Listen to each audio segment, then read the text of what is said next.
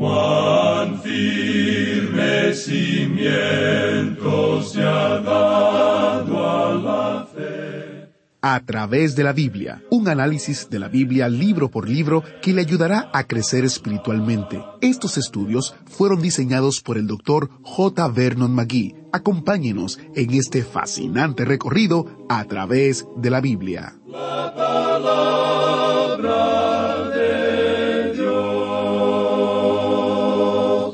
Decisiones, decisiones, decisiones.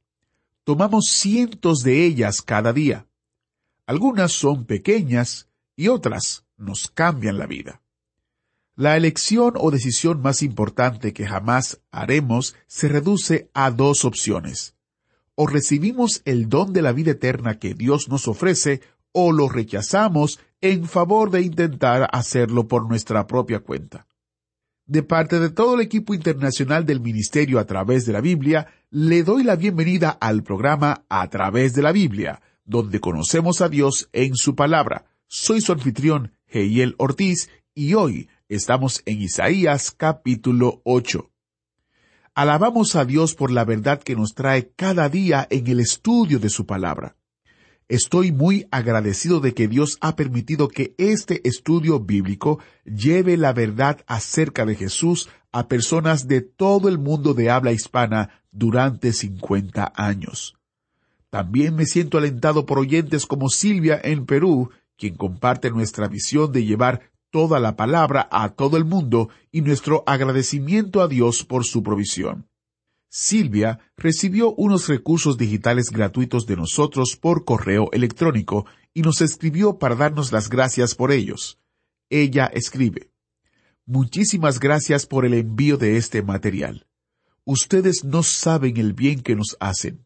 Lo compartiré con mi grupo pequeño. Le hemos estado rogando a Dios que nos dé una mente bíblica y esta es la respuesta a nuestras oraciones. Dios les siga bendiciendo grandemente. A nosotros nos anima que ustedes también los oyentes compartan el programa con sus amigos, familiares y conocidos. Así la palabra de Dios llega a más personas. Eric nos anima con estas líneas cortas. Él nos dice, bendiciones. Mi mamá escucha el programa en Nicaragua y yo ahora lo escucho acá en los Estados Unidos a raíz de esa mujer tan especial para mí. Qué bendición es poder escuchar que la palabra de Dios pasa de generación en generación. ¿Qué tal si iniciamos en oración nuestro estudio? Padre Celestial, gracias por la fidelidad de tu palabra que siempre cumple lo que tú pretendes en nuestros corazones. Ayúdanos a tener oídos para escuchar tu verdad hoy. En el nombre de Jesús te lo pedimos. Amén. Y ahora busque su Biblia o encienda su Biblia en Isaías capítulo 8, pues estamos iniciando nuestro recorrido bíblico de hoy con las enseñanzas del Dr. Magui en la voz de nuestro maestro Samuel Montoya. Llegamos hoy, amigo oyente, al capítulo ocho de este libro de Isaías, y esperamos que usted esté siguiendo la lectura en su propia Biblia al avanzar nosotros en este estudio hoy. De esa manera, esto tendrá mucho más significado para usted. Encontramos aquí que el hijo del profeta recibe su nombre antes de nacer y que la invasión de la tierra de Emanuel, de parte de los asirios, tendría lugar antes de que este muchacho pueda decir Padre mío y Madre mía. Y por supuesto que todo esto tuvo lugar en aquel día. Nos encontramos en una sección que comenzó allá en el capítulo siete y que seguirá hasta el capítulo doce. Y aquí tenemos una serie de profecías que fueron cumplidas durante el reinado del rey Acaz. Usted recordará que él fue un rey muy malo. Es bueno tener eso en mente al recorrer esta sección en la cual nos encontramos ahora en el libro de Isaías. Llegamos ahora a esta sorprendente declaración de este nacimiento. Es una predicción del nacimiento del segundo hijo del profeta, y esto es como una señal. En el primer versículo de este capítulo ocho leemos me dijo Jehová, Toma una tabla grande y escribe en ella con caracteres legibles tocante a Maer Salal Asbaz. Podemos notar que el nombre de este muchacho es bastante sorprendente. Si usted pensó que el otro hijo que se llamaba Sear Hasub era algo bastante difícil de comprender, eso lo vimos en el capítulo anterior, pues debe tratar de pronunciar este para ver cuál es más difícil. ¿Le gustaría a usted llevar un sobrenombre como este por el resto de su vida? Eso es lo que sucedió aparentemente con este muchacho.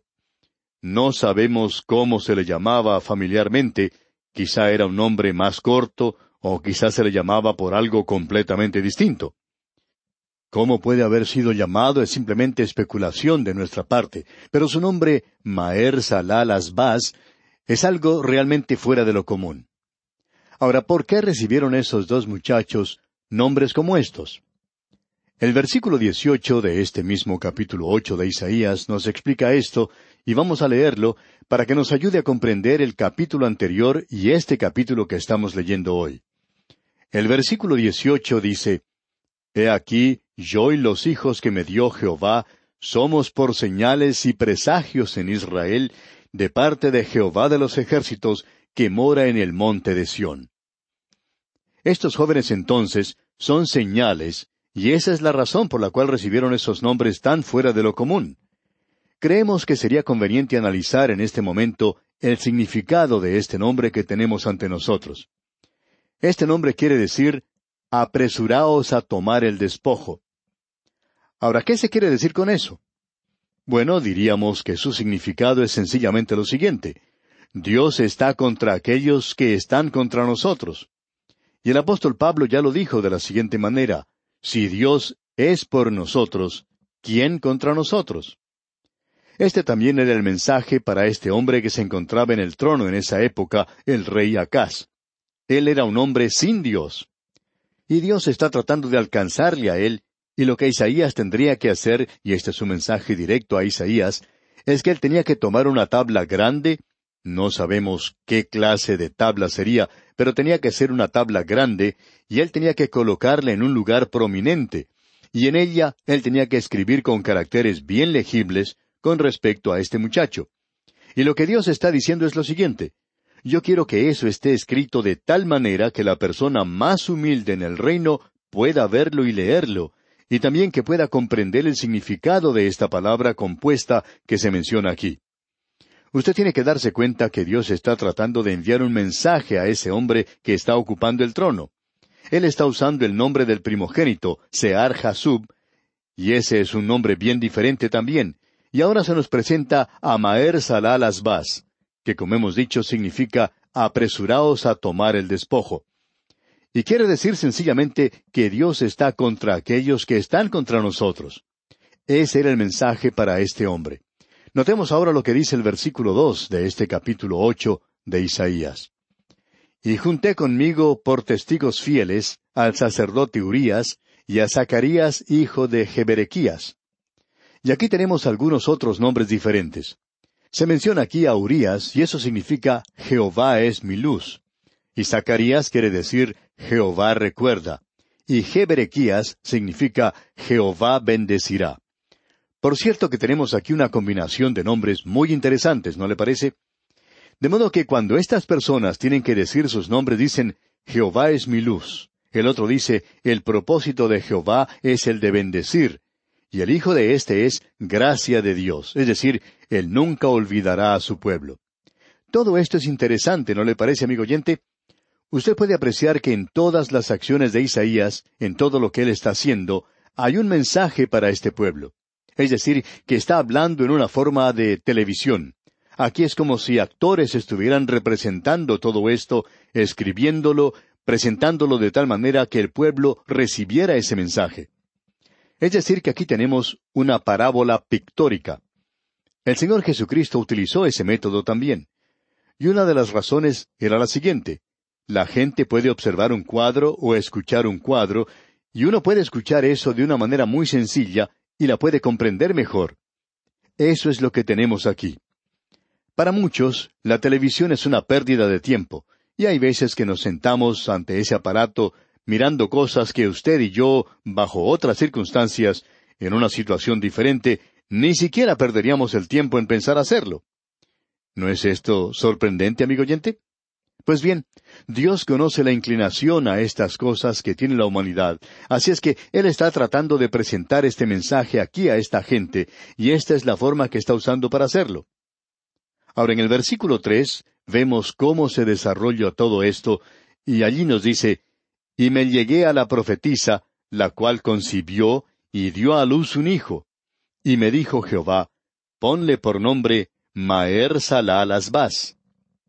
esta criatura recibió su nombre antes de haber nacido, y ese es el nombre que se le da. Notemos lo que dice ahora el versículo cuatro. Porque antes que el niño sepa decir Padre mío y Madre mía, será quitada la riqueza de Damasco y los despojos de Samaria delante del rey de Asiria. Es decir, que este enemigo en el norte está planeando atacar a Judá, y sus ciudadanos serán llevados en cautividad. Pero eso no va a llegar a suceder debido a la capacidad militar o la inteligencia de este rey Acaz para preparar una estrategia. Por medio de esto, él va a lograr una victoria.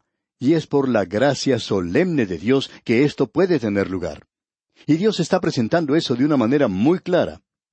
Ahora en los versículos cinco al siete de este capítulo ocho de Isaías leemos Otra vez volvió Jehová a hablarme diciendo por cuanto desechó este pueblo las aguas de Siloé que corren mansamente, y se regocijó con Resín y con el hijo de Remalías, he aquí por tanto que el Señor hace subir sobre ellos aguas de ríos, impetuosas y muchas, esto es, al rey de Asiria con todo su poder, el cual subirá sobre todos sus ríos, y pasará sobre todas sus riberas. Este es otro de esos pasajes tan destacados de la Escritura. Leemos, desechó este pueblo las aguas de Siloé. Y note usted que se menciona aquí las aguas de Siloé. Ahora, ¿cuáles eran las aguas de Siloé? Bueno, aquí se hace un contraste con las aguas que causan inundaciones y que son mencionadas en el versículo siete, donde dice He aquí por tanto que el Señor hace subir sobre ellos aguas de ríos, impetuosas y muchas, esto es, al rey de Asiria con todo su poder, el cual subirá sobre todos sus ríos y pasará sobre todas sus riberas. Evidentemente eso se refiere al río Éufrates. Allí es donde estaba localizada Siria. Ellos iban a venir como una gran inundación. En contraste con eso tenemos aquí las aguas de Siloé. Bien, las aguas de Siloé, que se presenta aquí en contraste con Éufrates, y el Éufrates llega como una gran inundación, pero aquí Siloé es algo manso. Dice que sus aguas corren mansamente. Así es que tenemos aquí este contraste. El Éufrates representa juicio y Dios está dando un mensaje aquí. Ahora las aguas de Siloé corren mansamente. Era ese pequeño manantial que hay allí, no es de mucha importancia en el día de hoy, no tanto como lo era en aquel día, y fluye en cierto modo hoy entre el monte Sión y el monte Moria, y si usted está escuchando bien, usted puede escuchar una voz mucho más dulce que la música que produce esta agua que fluye mansamente al correr entre los montes de Sión y Moria. Amigo oyente, ¿qué mensaje el que tenemos en esa pequeña corriente? Es la historia de la gracia y el monte Sión se presenta en contraste al monte Sinaí, el cual significa la ley. Y el monte Moria fue el lugar donde Abraham presentó en sacrificio a su hijo. Fue en ese lugar donde David compró la era de Arauna, y allí es donde Salomón construyó el templo, y hacia el final de ese montículo rocoso se encuentra el Gólgota, donde Cristo fue crucificado. Y eso también nos habla de la gracia, porque allí fue donde Dios se proveyó a sí mismo de un cordero. Él perdonó la vida del hijo de Abraham, pero no perdonó la vida de su propio hijo. Así es que lo que tenemos aquí es Dios hablando de su gracia a este hombre. Dios dice, yo te perdonaré si tú solamente te vuelves a mí. Ahora notemos lo que dice el versículo ocho. Y pasando hasta Judá, inundará y pasará adelante, y llegará hasta la garganta, y extendiendo sus alas, llenará la anchura de tu tierra, oh Emanuel. Podemos apreciar que Dios permitió que los asirios invadieran el territorio, pero nunca les permitió que tomaran Jerusalén. Luego en el versículo nueve dice, Reuníos pueblos y seréis quebrantados. Oíd todos los que sois de lejanas tierras. Ceñíos y seréis quebrantados. Disponeos y seréis quebrantados. Esta es una advertencia contra las naciones que forman una alianza contra la tierra de Dios, Y comenzando con el capítulo trece, vamos a tener una serie de mensajes a las naciones vecinas de Israel, o que por lo menos tenían trato con ellos en aquellos días, y el juicio de Dios ha caído sobre todos ellos. Esa sección que comprende los capítulos trece hasta el treinta y cinco es, según nuestro juicio, una de las secciones más destacadas de la palabra de Dios. La mayor parte de esa sección está llena de profecías. Dios dice que usted nunca tendrá éxito contra su propósito aquí sobre la tierra. Es interesante notar que hoy las naciones del mundo ya no buscan la sabiduría de Dios ni el consejo de Dios. Pero Dios tiene un propósito, amigo oyente, y su propósito primordialmente prevalecerá. Y si alguna nación se dirige en dirección contraria, entonces el juicio, el castigo de Dios caerá sobre esa nación. Luego dicen los versículos diez al doce de este capítulo ocho de Isaías, Tomad consejo y será anulado, proferid palabra y no será firme, porque Dios está con nosotros. Porque Jehová me dijo de esta manera con mano fuerte, y me enseñó que no caminase por el camino de este pueblo, diciendo, No llaméis conspiración a todas las cosas que este pueblo llama conspiración, ni temáis lo que ellos temen, ni tengáis miedo. Judá no tenía que alarmarse a causa de esta conspiración, ya que fue el temor lo que causó a aquellos que estaban en el norte a unirse. Y Dios les dice que ellos no tienen que temer lo que los otros temen. Lo que Él está diciendo aquí, en otras palabras, es que ellos no tienen que tratar de buscar a otros para aliarse a ellos. Probablemente podía haber sido Egipto, lo que ellos hicieron más adelante, y lo que provocó una gran tragedia a esas tierras. Luego en el versículo trece leemos, A Jehová de los ejércitos, a Él santificad, sea Él vuestro temor, y Él sea vuestro miedo. Ellos debían temer a Dios y buscarle solo a Él. Él iba a ser su salvación o una piedra de tropiezo. Y en el versículo catorce leemos, Entonces Él será por santuario, pero a las dos casas de Israel por piedra para tropezar, y por tropezadero para caer, y por lazo y por red al morador de Jerusalén. En cierta ocasión se le preguntó a Cromwell por qué él era un hombre de tanto valor. Él tenía esa reputación, la gente pensaba que él era uno de los hombres más valientes que haya vivido. Y él dijo, He aprendido que cuando uno tiene a Dios, no es necesario temer a ningún hombre. A eso es lo que Pablo se refería cuando dice, pero nosotros predicamos a Cristo crucificado, para los judíos ciertamente tropezadero y para los gentiles locura. El Señor Jesucristo, amigo oyente, es la roca. Si usted cae sobre esa roca, puede obtener salvación, puede descansar en ella. Él es el único fundamento y usted puede descansar en eso. Él dice, y el que cayere sobre esta piedra será quebrantado, y sobre quien ella cayere, le desmenuzará. Es decir, que le juzgará. Usted tiene dos cosas para elegir. Usted puede aceptarle a él o puede rechazarle. Y aquí tenemos otra declaración importante. La encontramos allá en la primera carta del apóstol Pedro, capítulo tres, versículo quince, donde dice, Sino santificad a Dios el Señor en vuestros corazones, y estad siempre preparados para presentar defensa con mansedumbre y reverencia ante todo el que os demande razón de la esperanza que hay en vosotros. Y eso es algo que creemos es necesario que el pueblo que cree en Dios debe hacer. Existe una forma de pensar muy ligera en cuanto a Dios y una falta de reverencia en cuanto a la palabra de Dios. En muchas ocasiones hasta se pone en ridículo las cosas que son sagradas, hablando ligeramente de ciertas cosas de las cuales no se debería hablar de esa manera. Usted y yo, amigo oyente, necesitamos santificar a Dios el Señor en nuestros corazones. Hay muchas personas hoy, amigo oyente, que no están convencidas que el Señor está en su santo templo. Toda la tierra debe guardar silencio ante Él. Si esa gente creyera que Él estaría en su iglesia este domingo por la mañana, ellos no irían a estar en la playa, no irían al picnic o de paseo, o estarían trabajando en su casa. Estarían junto con usted, amigo oyente, en comunión. Pero yo no les he podido convencer, ¿verdad? Ahora el versículo diecinueve de este capítulo ocho de Isaías nos dice, Y si os dijeren, preguntad a los encantadores y a los adivinos, que susurran hablando, responded, ¿no consultará el pueblo a su Dios? ¿Consultará a los muertos por los vivos? Y esto es algo que se está volviendo a poner en popularidad. Dios prohíbe a su pueblo entrometerse en las cosas o sistemas satánicos. Cuando la gente se aparta de Dios, por lo general aceptan lo oculto y lo anormal. Y hoy en día existen muchas personas volviéndose hacia lo oculto. Hay personas que buscan algo en el mundo del espíritu y en los demonios. En ciertos lugares hasta existe iglesias de Satanás. Hay muchos que están adorando a Satanás hoy. Y los creyentes en Cristo tienen que poner mucho cuidado de no entrometerse en cosas como estas. Hay muchos que lo están haciendo y están hablando de echar demonios. Amigo oyente, nosotros no estamos en esa clase de negocios. Nosotros estamos predicando el Evangelio de la gracia de Dios y la palabra de Dios, y eso se hará cargo de los demonios.